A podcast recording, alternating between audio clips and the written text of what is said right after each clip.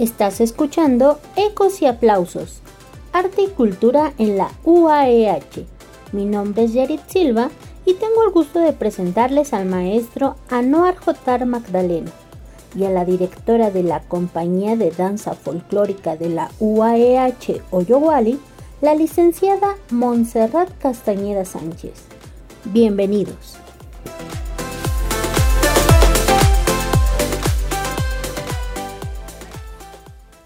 Tenemos la oportunidad de platicar el día de hoy con la licenciada en Mercadotecnia Montserrat Alejandra Castañeda Sánchez. Ella es directora general y coreógrafa de la Compañía de Danza Folclórica Estudiantil Oyuguali, representativa de la Universidad Autónoma del Estado de Hidalgo desde el 2014, con quien ha realizado giras a nivel nacional e internacional. Maestra, con el gusto de saludarte, gracias por estar aquí, gracias por tu tiempo. Eh, la maestra, la maestra Montserrat, es miembro activo del Instituto de Investigación y Difusión de la Danza Mexicana a nivel nacional y tesorera del mismo en la Delegación Hidalgo. Miembro de la comunidad dancística del Estado de Hidalgo desde 1995. Ha sido docente del Centro de las Artes del Estado de Hidalgo, perteneciente al Consejo Estatal para la Cultura y las Artes de esta entidad y del Centro Nacional de las Artes, impartiendo cátedras en iniciación a la danza en nivel infantil y juvenil, al igual que énfasis en folclore para adultos y en el Diplomado de Historia del Arte.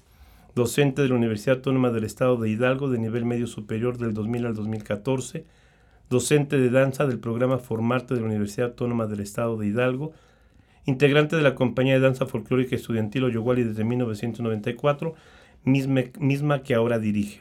Ha participado como jurado a nivel nacional de los concursos de danza de nivel medio superior en el CEBETIS y el Colegio de Bachilleres del Estado de Hidalgo, y en esta misma entidad ha participado como jurado en los concursos de voz y talento e intercolegiales de las escuelas preparatorias e institutos de nuestra universidad, así como de otras instituciones como ITLA, UCLA, UNID, Tecnológico de Pachuca, Instituto Tecnológico de Estudios Superiores Monterrey, entre otros.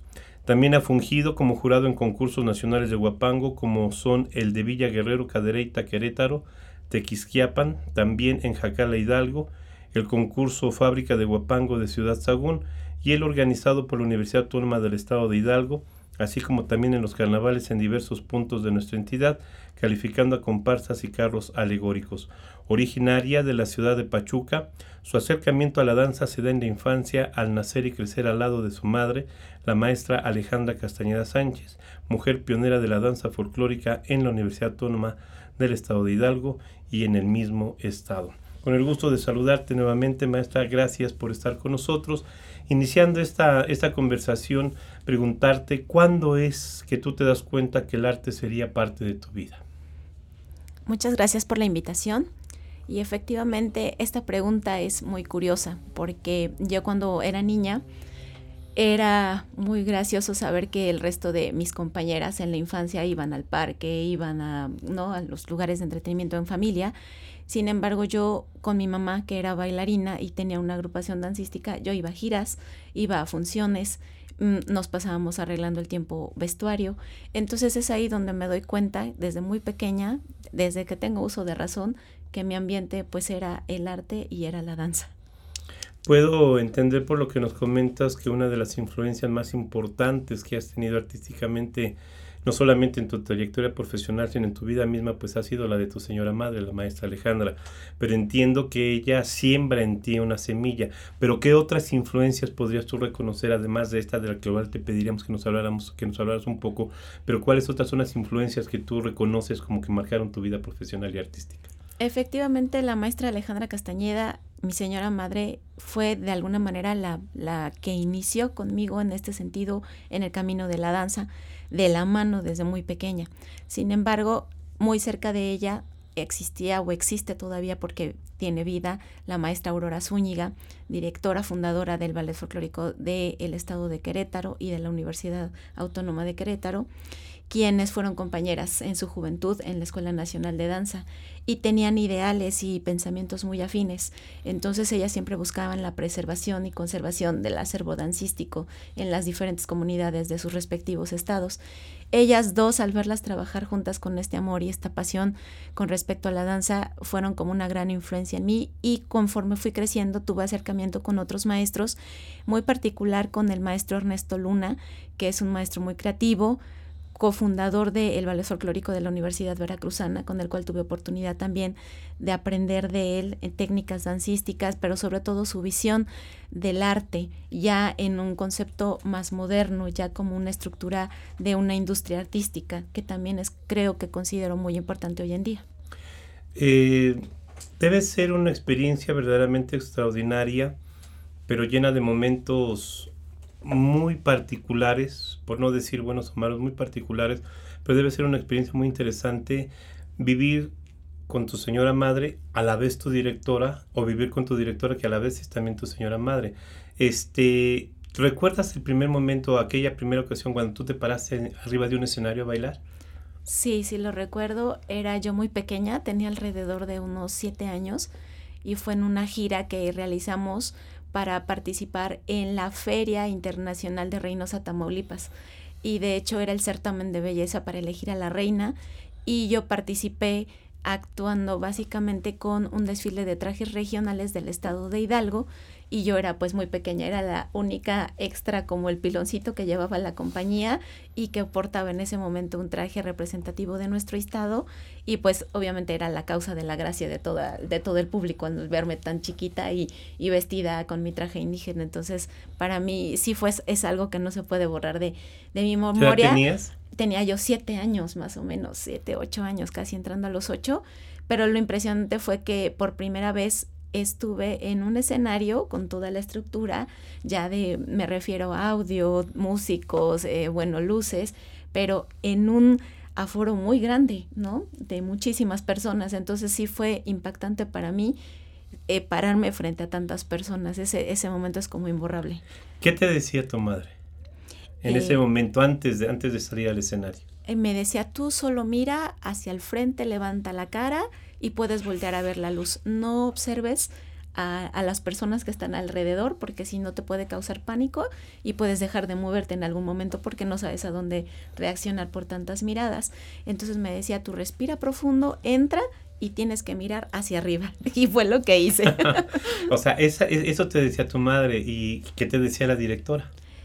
Ah, pues que tenía que alinearme, que tenía que estar pareja en la coreografía, que no tenía que moverme, que tenía que mantener ciertas posturas y esperar el orden de entrada y los tiempos y contar y una serie de cosas para poder hacer la ejecución bien del cuadro, ¿no? De, del cuadro plástico que en ese momento presentábamos. Entiendo que ese fue un momento, un momento memorable, un momento inolvidable, sí. pero también a lo largo de una vida trayectoria, de una vida profesional con una trayectoria tan vasta y tan llena de experiencias, se vive de todo. ¿Recuerdas algún momento que te haya dado una alegría verdaderamente extraordinaria que también sea un momento imborrable en tu vida? Claro que sí, y ese momento ha sido cuando por primera vez eh, hice un montaje ya como directora con la compañía de danza folclórica Oyewali, donde realmente las coreografías ya fueron mías y el desarrollo de todo el guion ya, ya correspondió a mi persona. Y fue un momento muy importante, me causó mucha alegría, sobre todo por la disposición de los jóvenes a atreverse a, este riesgo, donde yo ya le añadí un poco de mi estilo y un poco de mi estructura a esos montajes. Y el verlo ya y sobre todo el ver la opinión de, de mi madre, que para mí era tan importante, porque ella era una mujer muy crítica, ¿no? Entonces siempre ella hacía una observación donde decía, esto parece de primaria. Y cuando se refería a esa, a, a, a decir eh, que, se, que, que parecía de primaria, significaba que estaba muy mal hecho. Entonces a mí me daba un temor terrible que cuando ella viera mi trabajo, ella me dijera que parecía de primaria. Y fue para mí muy importante que después de que vio en el Teatro San Francisco, me acuerdo, en esa actuación del 2014, que fue un programa que monté yo con una estructura totalmente veracruzana, que se llamó Del Guapango al Sotavento, eh, mi mamá lo vio y me dijo nada más, ¿estás lista? Estás lista. Eso fue sin duda algún momento muy emotivo. Sí. Que te llena de emoción. Sí, mucho. ¿Recuerdas eh, el público? ¿Cuántas personas asistieron al, al, Teatro San Francisco? Sí, fue un lleno total, porque además estaba esta expectativa de lo que haría yo ahora como directora para ver si únicamente iba a coreografiar lo que ya había hecho mi mamá a lo largo de 36 años antes cuando estuvo dirigiendo. Y pues obviamente mucha gente se dejó venir, gente importante en la danza, muchos compañeros del gremio, muchos exintegrantes de la línea fundadora de la compañía que ahora tienen sus propios grupos. Entonces fue un momento muy importante, pero a mí realmente lo que me interesaba en ese momento era la opinión de ella. Ya lo creo, porque además, además tú te, tú te haces eh, artista, te haces bailarina, te haces directora, te haces coreógrafa, pero tienes como profesión, vamos a decirlo así, académica, formal, la, la mercadotecnia. Así Eh, es. ¿por, qué, ¿Por qué estudiar mercadotecnia y no haber estudiado danza desde un primer momento?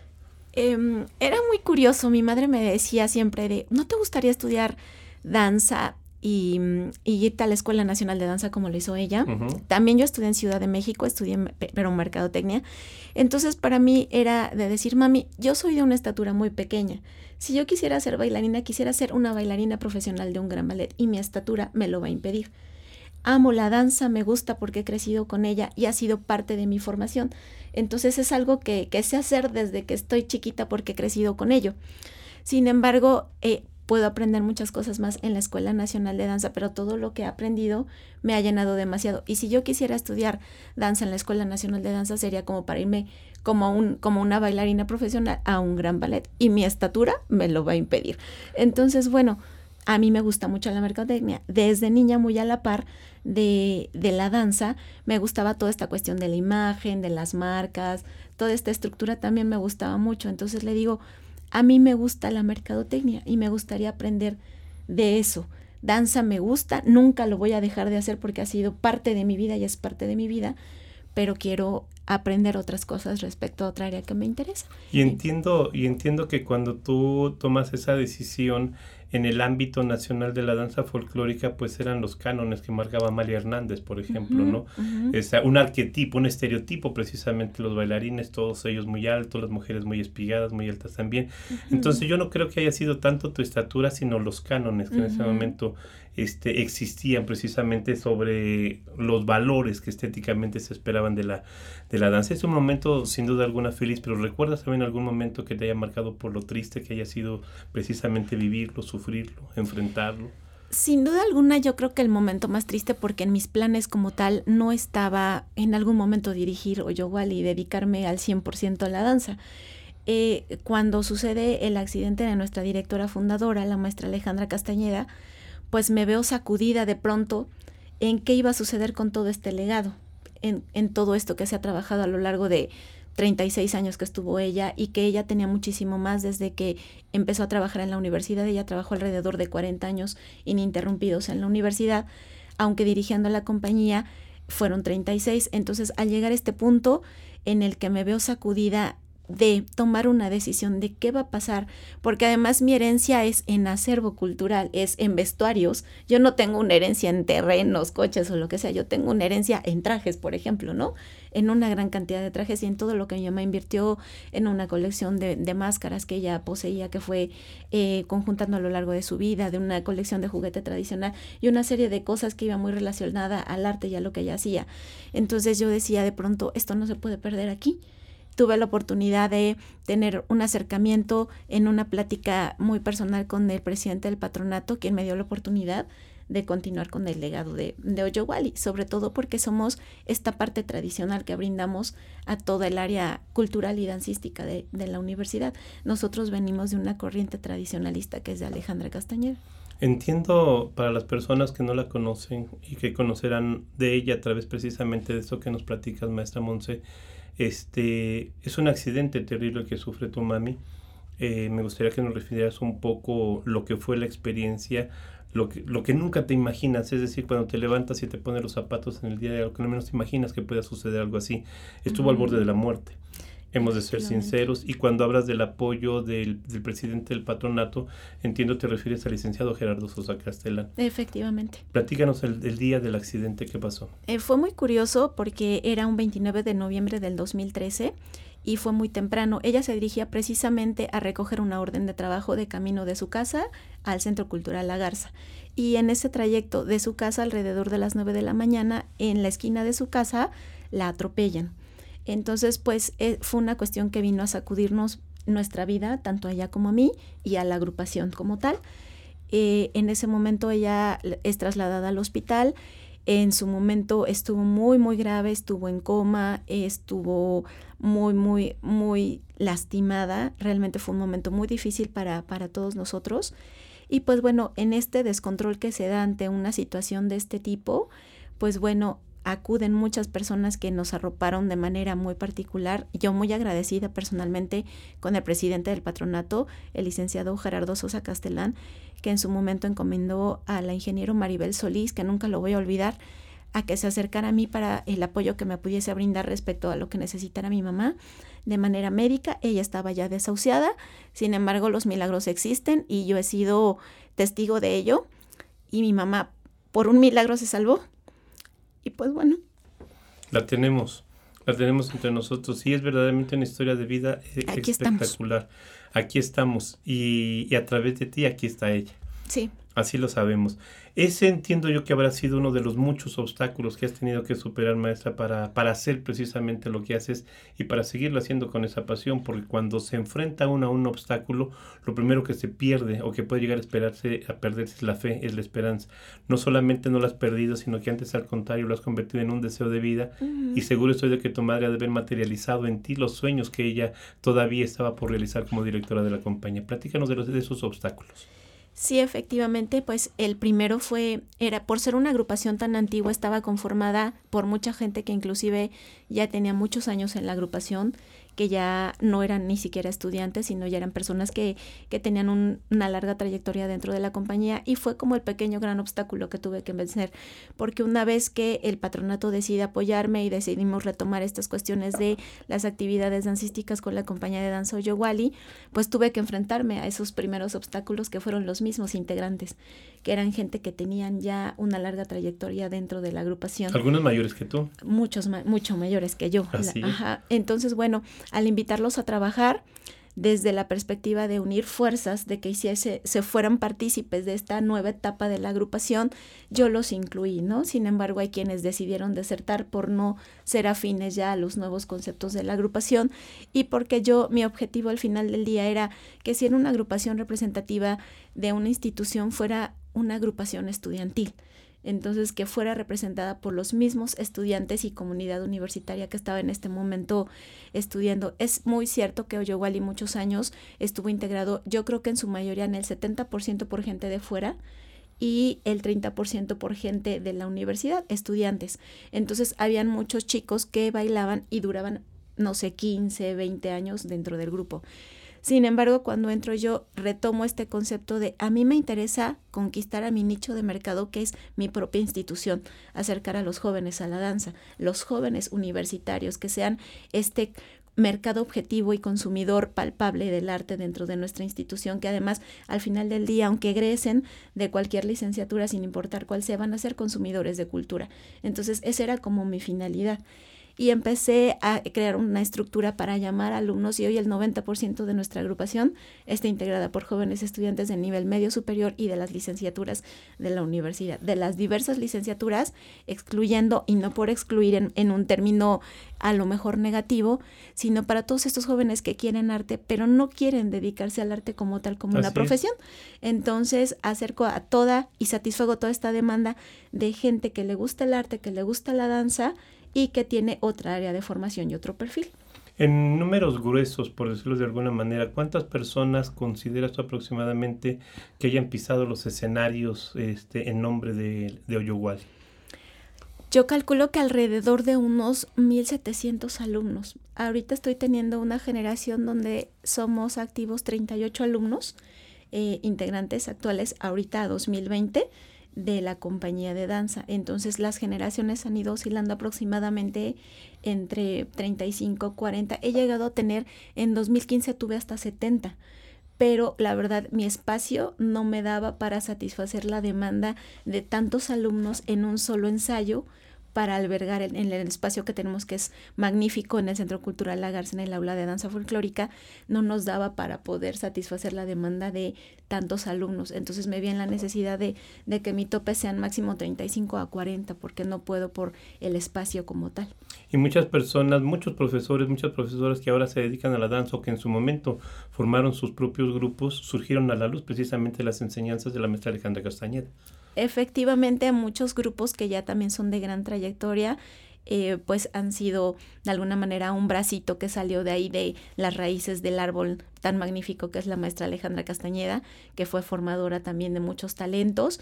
En muchísimos municipios hay ahora ex integrantes que tienen sus propias agrupaciones, con los cuales seguimos teniendo contacto a través del Instituto de Investigación. Muchos de ellos han acercado para hacer trabajos de investigaciones y seguir preservando sobre todo esta raíz tradicionalista que, que buscaba siempre la maestra semillas que dejó sembradas precisamente Oyowali. Así es. Eh, hablabas precisamente de este tu trabajo, de este tu estilo de trabajar, de esta tu propuesta estética.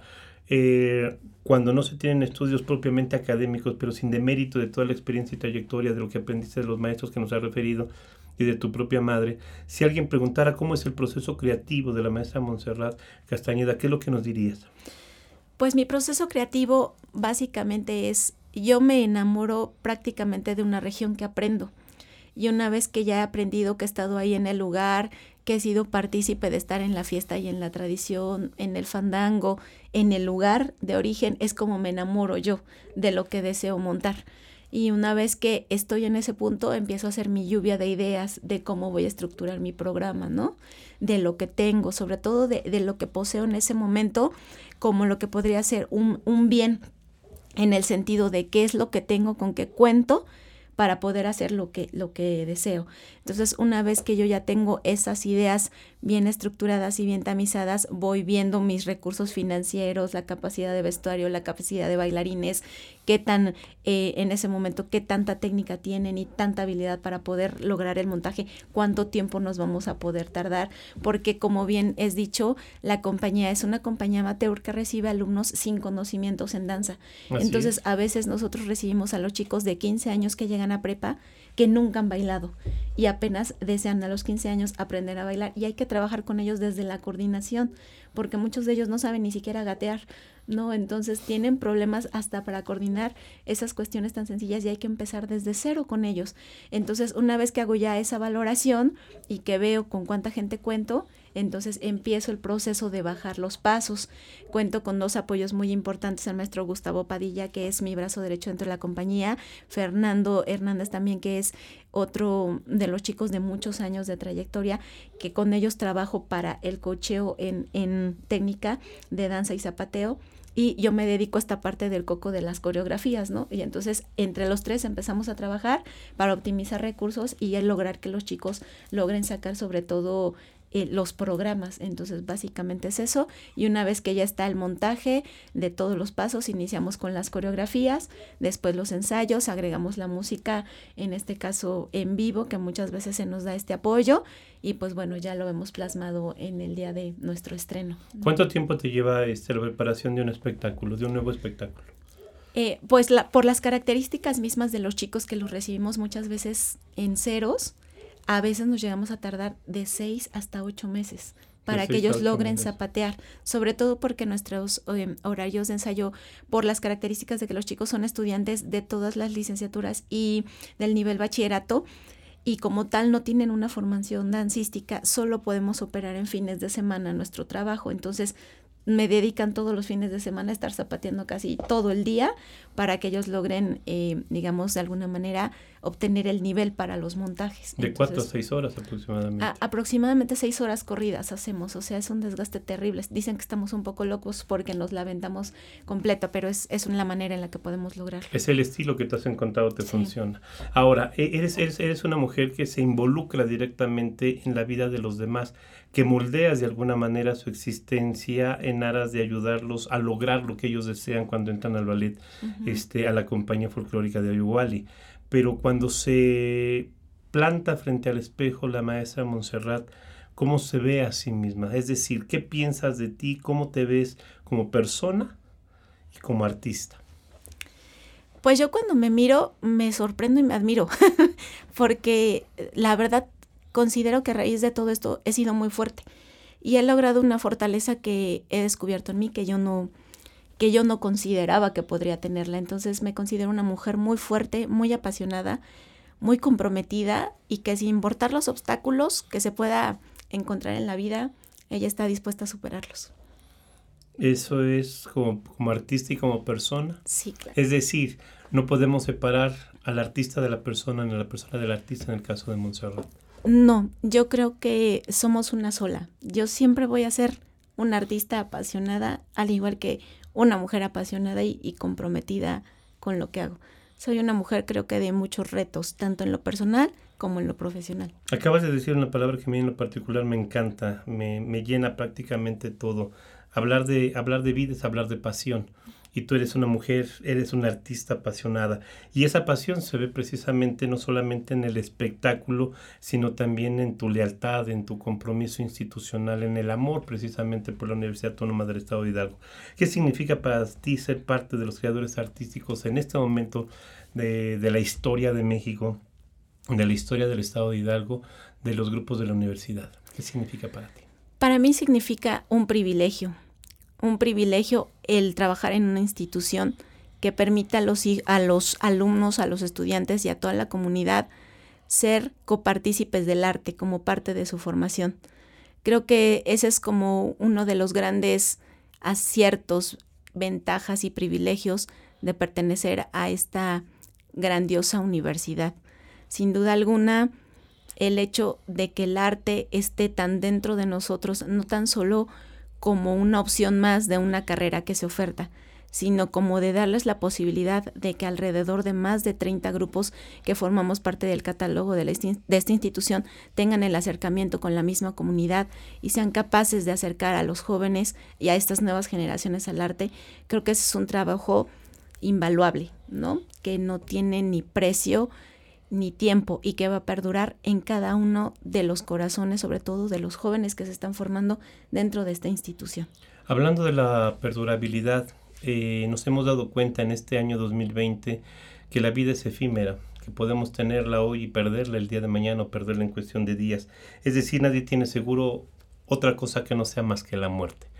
Eh, ¿Cómo quiere ser? ¿Cómo desea ser recordada la maestra Monse? Por sus alumnos, por sus compañeros de trabajo, por sus compañeros de baile, por su familia, por sus amigos, por sus compañeros, por el público al que has tocado. Sin duda alguna me gustaría ser recordada como una mujer que sembró una semilla.